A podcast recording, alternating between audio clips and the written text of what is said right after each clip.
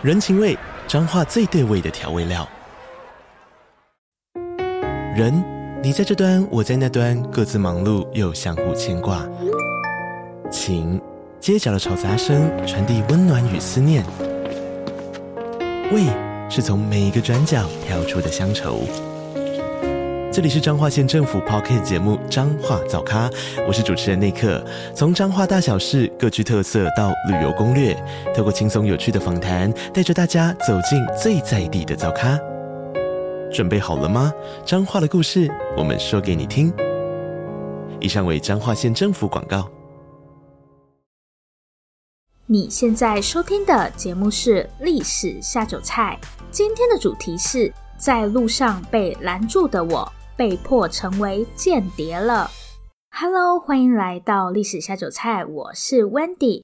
今天是我们的第九十五集节目，今天一样是生日专属单集。二零二二年的第一集刚好就是生日单集。好，我跟大家解释一下什么是生日专属单集。生日专属单集是我们在 MixerBox 赞助方案里面的其中一项回馈。就是会在你生日的当天，用这天发生的历史事件制作一集专属的特别节目。大家可以在这集的节目说明栏找到支持 Wendy 继续说故事的连接，里面就有更多关于赞助方案的细节。今天是一月二日，连假要结束了，天啊，好伤心！希望今天的节目可以让大家开心一点。再过一阵子就过年了，再加油一下下。那在开始今天的节目之前，要先祝我们的听众发文生日快乐，祝发文生日快乐！希望你今天有一个美好的生日，也要谢谢发文对历史下酒菜的支持。希望发文会喜欢今天的节目。我们今天的主题是在路上被拦住的我，被迫成为间谍了。其实今天这集节目的标题，我想了超久，整个稿我都写完了，就标题还没想到，最后选了今天这个标题。虽然看起来好像有点滑稽，但这个故事其实还蛮悲伤的。如果你是当事人，这种事情发生在自己身上，就真的很可怕。对，那我们就马上开始今天的节目。我们今天的故事主角叫做威廉·赛博尔德，我们就姑且称他为赛博尔德好了。西元一八九九年，赛博尔德出生在德意志帝国一个叫做鲁尔河畔米尔海姆的小镇。这个地方的名字也太长了吧？它真的就叫做鲁尔河畔米尔海姆。顾名思义，这个城市就在鲁尔河的旁边。鲁尔河这一带有什么特别的呢？这里的工业非常发达。鲁尔河这一带被称为德国工业的心脏，等于就是整个德国的工业中心。那赛博尔德居住的这个米尔海姆呢，同样也是一座工业城市。米尔海姆最有名的就是它的煤炭厂跟钢铁厂。在赛博尔德出生的这个时候，米尔海姆就是一个工厂林立的城市。其实关于赛博尔德早年生活，我们知道的并不多，资料真的很少，只知道他是在米尔海姆出生长大的。但我想这也不奇怪啦，因为赛博尔德就是一个再平凡不过的普通人，没事也没有人会去关心他的生平。赛博尔德原本也以为他会就这样平凡的度过一生。但在赛博尔德十五岁那一年，第一次世界大战爆发了。我们第九十集不是有介绍斐迪南大公夫妇的爱情故事吗？就是最后在车上被暗杀的那对夫妻。因为斐迪南大公夫妇被杀，后面就引发了第一次世界大战。在战争中最可怜的就是平民百姓，无辜的赛博尔德被迫提早长。虽然因为年纪小，赛博尔德并没有真的到战场上去打仗，但他还是被送进了类似兵工厂之类的地方，就是要帮忙做一些武器什么的。赛博尔德在德国陆军底下的工厂待了四年。西元一九一八年，赛博尔德终于等到战争结束了。但赛博尔德的日子并没有因为战争结束而变得比较安稳。德意志帝国在第一次世界大战中战败。这个德意志帝国就是第九十二集由霍亨索伦家族建立的国家，就是普鲁士王国，然后德意志帝国这样。好，因为德意志帝国战败了嘛，当时战后的德意志帝国真的非常惨，打输了总是要有人负责。那谁要负责？大家自然就把矛头指向了皇帝。我们会打输，一定是因为我们的皇帝太废、太无能。德国人就决定他们要舍弃君主制，改采共和制。简单来说，就是要把皇帝赶走。于是，德意志帝国就正式解体。OK，但事情到这里还没有结束，因为德国现在最严重的问题不在内部。对，你要君主制还是共和制，这个只有你德国人自己在乎。对现在的德国来说，更麻烦的是外患。虽然内忧已经让人快要忧郁症了，但外患更可怕。对，外面有一群讨债集团正在敲门。德国打输之后，真的直接变成砧板上的鱼肉。在一战时候的这些敌对国家，包含什么英国啊、美国，一定会要你赔钱嘛。所以德国在一战就被这些战胜国要求负担。超过三百亿马克的赔偿金，马克是过去德国使用的货币。三百亿其实已经是一个天文数字了，但这个三百亿还是有给你打折的哦。对，一开始的赔偿金不是三百亿，是一千三百多亿。其实他们也是蛮阿莎力的，一千三百多亿打折到三百多亿。不过呢，看在德国人眼中，一千三百多亿跟三百亿其实没有什么区别。不是他们数学不好，不知道一千三百多亿跟三百亿的区别，数学没有烂成这样的好吗？对我来说，我也觉得没差。如果是一千三百块跟三百块，我会很有感觉，但一千三百多亿还是三百亿，根本无所谓，反正都是天文数字，我都还不出来。就算你帮我打折也没用。其实德国从头到尾只赔了一点点钱，但这一点点钱就足以拖垮德国的经济。第一次世界大战后的德国真的很惨，就是一个穷到鬼都怕的国家。那可想而知，我们今天的主角赛博尔德日子也不会好到哪里去。毕竟他也不是什么富二代，虽然不用再去兵工厂服役，但赛博尔德的生活反而变得更悲惨了，就是穷的苦哈哈。眼看在德国的日子越来越难过，赛博尔德就想说这样不行，拿出了所有积蓄，把能借的钱都借了一轮。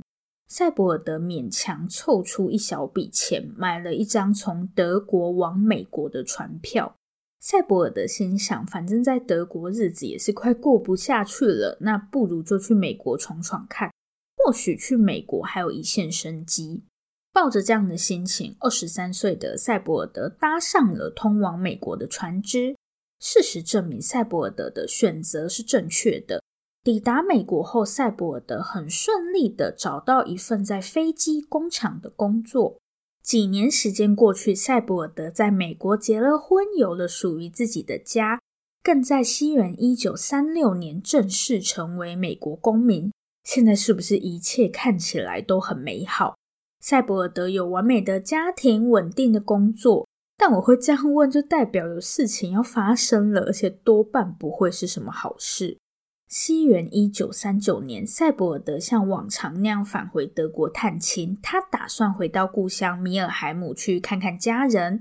那天原本是个再平常不过的一天，在抵达德国汉堡后，赛博尔德准备继续前往米尔海姆。没想到，就在这个时候，一群不速之客找上了赛博尔德。此时的赛博尔德还不知道自己将走上一条他从未想过的人生道路。如果赛博尔德可以预知未来的话，他一定会马上逃跑。但很遗憾，他无法预知未来。于是那一天，一群德国秘密国家警察找上了赛博尔德。这群人就是后来恶名昭彰的盖世太保。我们现在先把时间倒转回六年前，也就是西元一九三三年。这一年，德国发生了一件大事：阿道夫·希特勒被选为德国总理，就是大家知道的那个希特勒。希特勒上台后，他所属的纳粹党就从警察里面抽出了一部分的人力，成立秘密国家警察。这些秘密警察又被叫做盖世太保。好，那这个盖世太保到底是在做什么的？他们又为什么会找上赛博尔德呢？我们就接着往下看喽。刚刚我们讲到赛博尔德回到德国去探亲嘛，结果他才刚刚抵达德国不久，就被德国的秘密国家警察，也就是盖世太保给拦了下来。那盖世太保这群人是在干嘛的？盖世太保虽然是警察没错，但他们既不会帮忙抓小偷，也不会帮忙指挥交通。他们其实更像是一种情报单位，专门用来抓那些可能会危及到国家安全的人，类似特务的那种感觉。像盖世太保这种秘密警察，在独裁国家很容易沦为政治迫害的工具，就像台湾早期的警备总部，就是警总那样。在讲盖世太保为什么要来找赛博尔德之前，我们先来看一下西元一九三九年的德国。赛博尔德抵达德国的时候是西元一九三九年的二月。大家或多或少都听过希特勒，我们之前在节目里面也有讲过一些关于纳粹的事情。但大家知道吗？其实希特勒是透过选举获得政权的。希特勒跟他所属的纳粹党。就是那个国家社会主义德意志劳工党，这个是纳粹党的全名。反正我们一般就直接叫他们纳粹党。纳粹并不是靠军事政变之类的方法得到政权，他们是经过合法的选举然后上台的。以我们今天的眼光，可能会觉得像希特勒这种跟神经病没两样的人，德国人怎么会选出这种人？好，其实大家将心比心一下，就一点都不奇怪了。我们刚刚有说，第一次世界大战结束后，德国人就过得非常悲惨嘛，因为他们欠了其他国家一大堆钱。一战是西元一九一八年结束的嘛，从一九一八年到一九二三年这段时间，德国的经济环境一直很糟糕，战后德国一直陷在恶性通货膨胀的漩涡里。但西元一九二三年之后呢，情况开始有所好转，景气开始慢慢复苏。这段时间甚至被称为黄金的二十年代，就是大概一九二零年代这段时间。可是德国人的好日子并没有持续太久。西元一九二九年发生了一件影响全世界的大事，这件大事就是经济大恐慌。今天因为时间的关系，就先不细讲经济大恐慌。大家如果想要感受一下什么是经济大恐慌，就回想一下西元两千零八年的那个金融海啸，但经济大恐慌比金融海啸还要可怕多了。经济大恐慌爆发后，德国当然也是一片混乱，一堆人失业啊什么的，这就让德国人对于当时的政府越来越不满意。这个很好理解嘛，一定会觉得政府在搞什么。而且德国比其他国家更惨的是，他们又欠了一堆钱，就是一个失业又负债的悲惨状况。好，这个时候希特勒就非常聪明，他看到了德国人的怨气，所以纳粹党就开始宣传说：“你看，我们德国人今天会这么悲惨，都是因为其他国家害的。其他国家逼我们赔那么多钱，根本就是不合理的。我们先不管赔钱到底是不是合理的，如果你是那个时候的德国人，听到这种话，应该会蛮开心的吧？最好不用赔钱，这样最开心了，对吧？”希特勒跟纳粹党就主张说，德国人应该要站起来，对，都是其他国家的错，德国人很可怜，所以我们不能再这样受人欺负，一定要站出来反抗。其实，在这种情况下，希特勒会得到支持也蛮正常的。如果我是那个时候的德国人，我也会觉得希特勒讲的话很有吸引力。对，总之呢，希特勒就这样上台了，但希特勒可没有打算只是嘴巴说说而已。如果他只是嘴巴讲讲也就算了，在希特勒的领导下，德国真的打算去侵略其他国家。俗话说“知己知彼，百战百胜”，打仗前一定要先去探探敌人的实力。所以盖世太保就找上了赛博尔德。那大家应该猜到盖世太保要赛博尔德干嘛了吧？没错，就是当间谍。德国政府希望赛博尔德可以在美国从事间谍活动。好了，其实不是希望，是威胁，因为赛博尔德现在是美国公民嘛，纳粹政府就想要利用赛博尔德，让他去美国当间谍。听到德国政府要自己去当间谍，赛博尔德吓坏了。我只是回家而已，怎么就碰到这种事情？他也真的是很倒霉。但纳粹政府怎么可能会让塞博尔德有拒绝的余地呢？他们只是告知他而已，没有问你要不要哦。纳粹政府威胁赛博尔德说：“如果你不当间谍，我们就要跟美国政府说，你当初在申请成为美国公民的时候提供的资料是骗人的，还要诬陷他在德国坐过牢什么的，而且也会对你在德国的家人不利。如果你是赛博尔德，你要怎么拒绝？” 最后，赛博尔德也只能答应跟纳粹合作。好，之后，赛博尔德就被送去培训，就是教你如何当一个间谍。训练了七个星期的时间，间谍速成班这样。在这大概七个礼拜的时间里，赛博尔德学会操作纳粹德国给他的秘密收音机，因为纳粹政府给赛博尔德的工作是让他负责传递消息。德国在美国的间谍当然不止赛博尔德一个人，所以赛博尔德的工作就是把其他间谍搜集到的情报汇整起来，再把他们传回德国，这样，所以他就是一个情报的集散中心。西元一九四零年上完间谍速成班的赛博尔德上了船，准备回到美国去。盖世太保要赛博尔德抵达美国后，跟一名叫做弗里兹·杜肯的德国间谍联络，我们就叫他杜肯好了。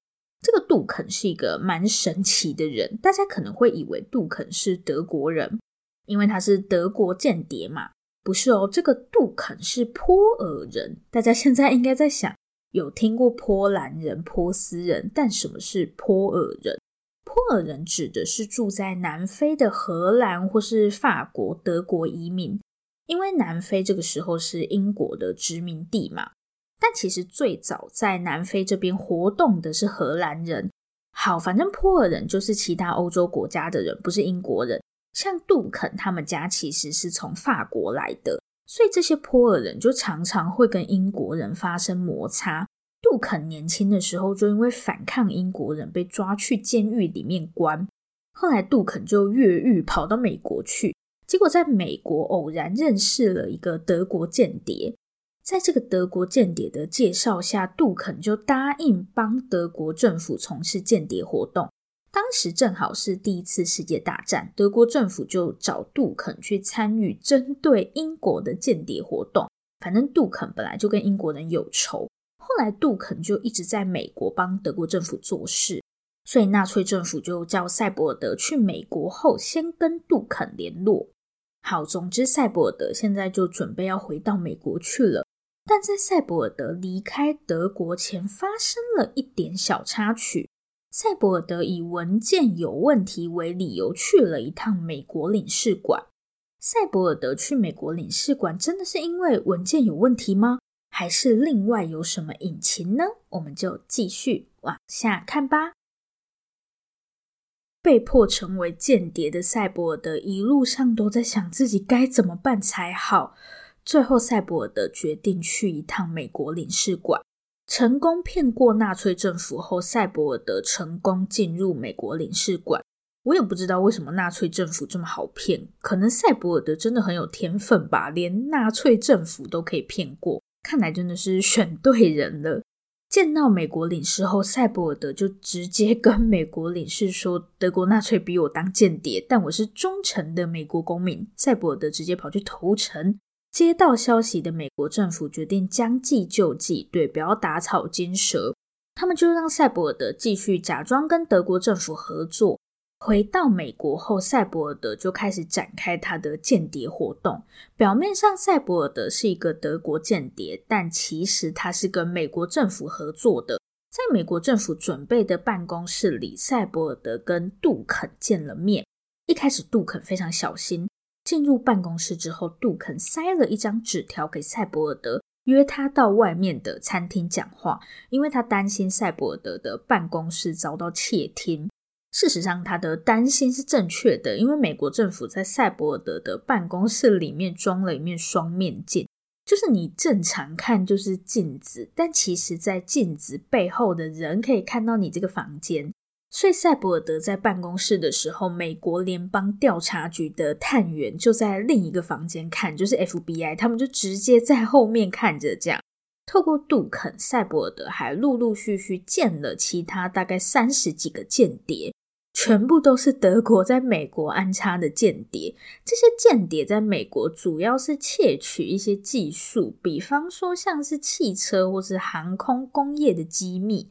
我觉得比较意外的是，间谍听起来很神秘嘛，但其实这些间谍平常就跟普通人一样。我让大家看几个间谍的资料。比方说，这个叫做卡尔的男人，他在西屋电器公司工作。第九十三集不是有讲到电吗？什么直流电、交流电的？当时爱迪生的竞争对手就是这个西屋电器公司，所以这个间谍就在里面工作，然后会把一些公司的资料偷出来。还有一个叫做里奥的男人，他在一间造船厂工作，然后这间造船厂跟美国海军有业务往来，所以德国政府就会透过这个人窃取一些关于美国海军的资讯。除了窃取一些资讯，这些德国间谍也会在赛博尔德的办公室里面讨论一些计划。比方说，要怎么在美国的工厂里面放火，或是计划炸掉某些建筑物。所以，赛博尔德的办公室不只是资讯集散中心，也是这些德国间谍的据点。好，那美国政府要怎么应对呢？为了不要打草惊蛇，所以他们不会马上冲出去抓人，要趁着这个机会，尽可能把所有间谍都找出来，不然之后德国政府一定会更小心。反正赛博尔德就在美国继续跟这些间谍见面，但赛博尔德当然不能真的把这些机密交给德国政府，所以美国就随便乱掰一些无关紧要的讯息，让赛博尔德交差。看起来德国政府那边也没有怀疑，他们真的是蛮信任赛博尔德的。然后赛博尔德就这样当双面间谍，当了大概一年多。其实他的工作就是跟这些在美国的德国间谍联络，因为他就是一个情报集散中心。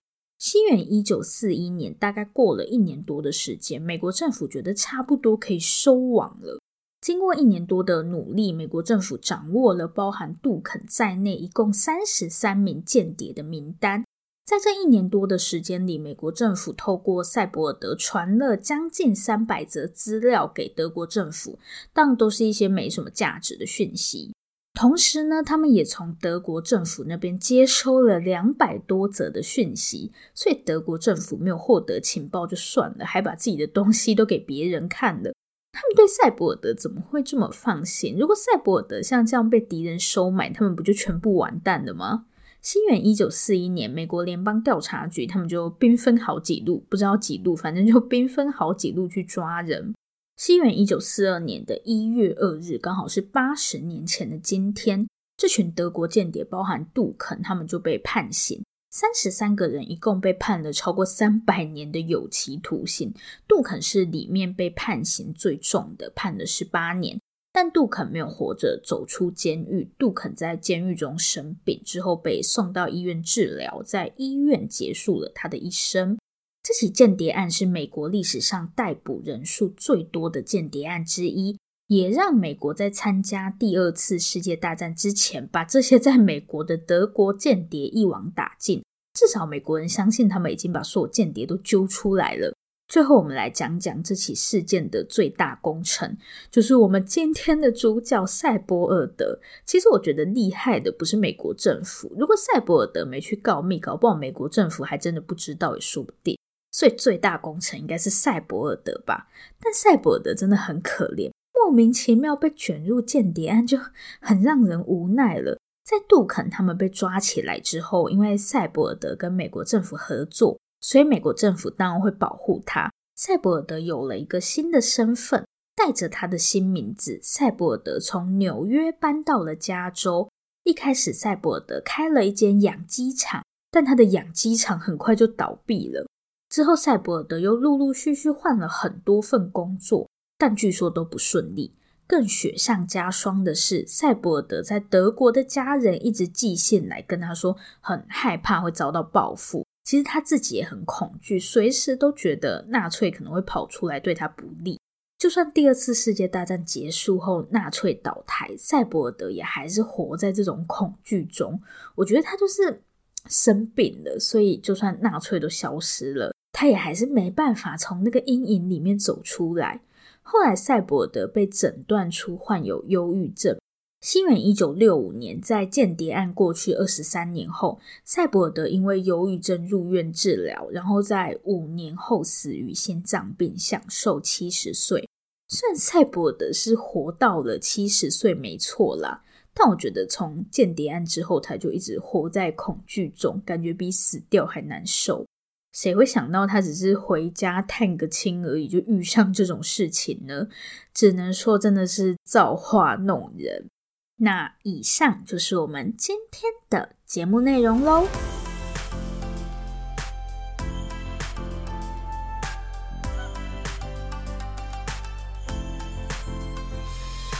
今天节目的最后，我觉得这就是很悲伤的故事。回家探个亲而已，就莫名其妙卷入间谍案，而且还要一辈子活在恐惧中，真的是非常可怕。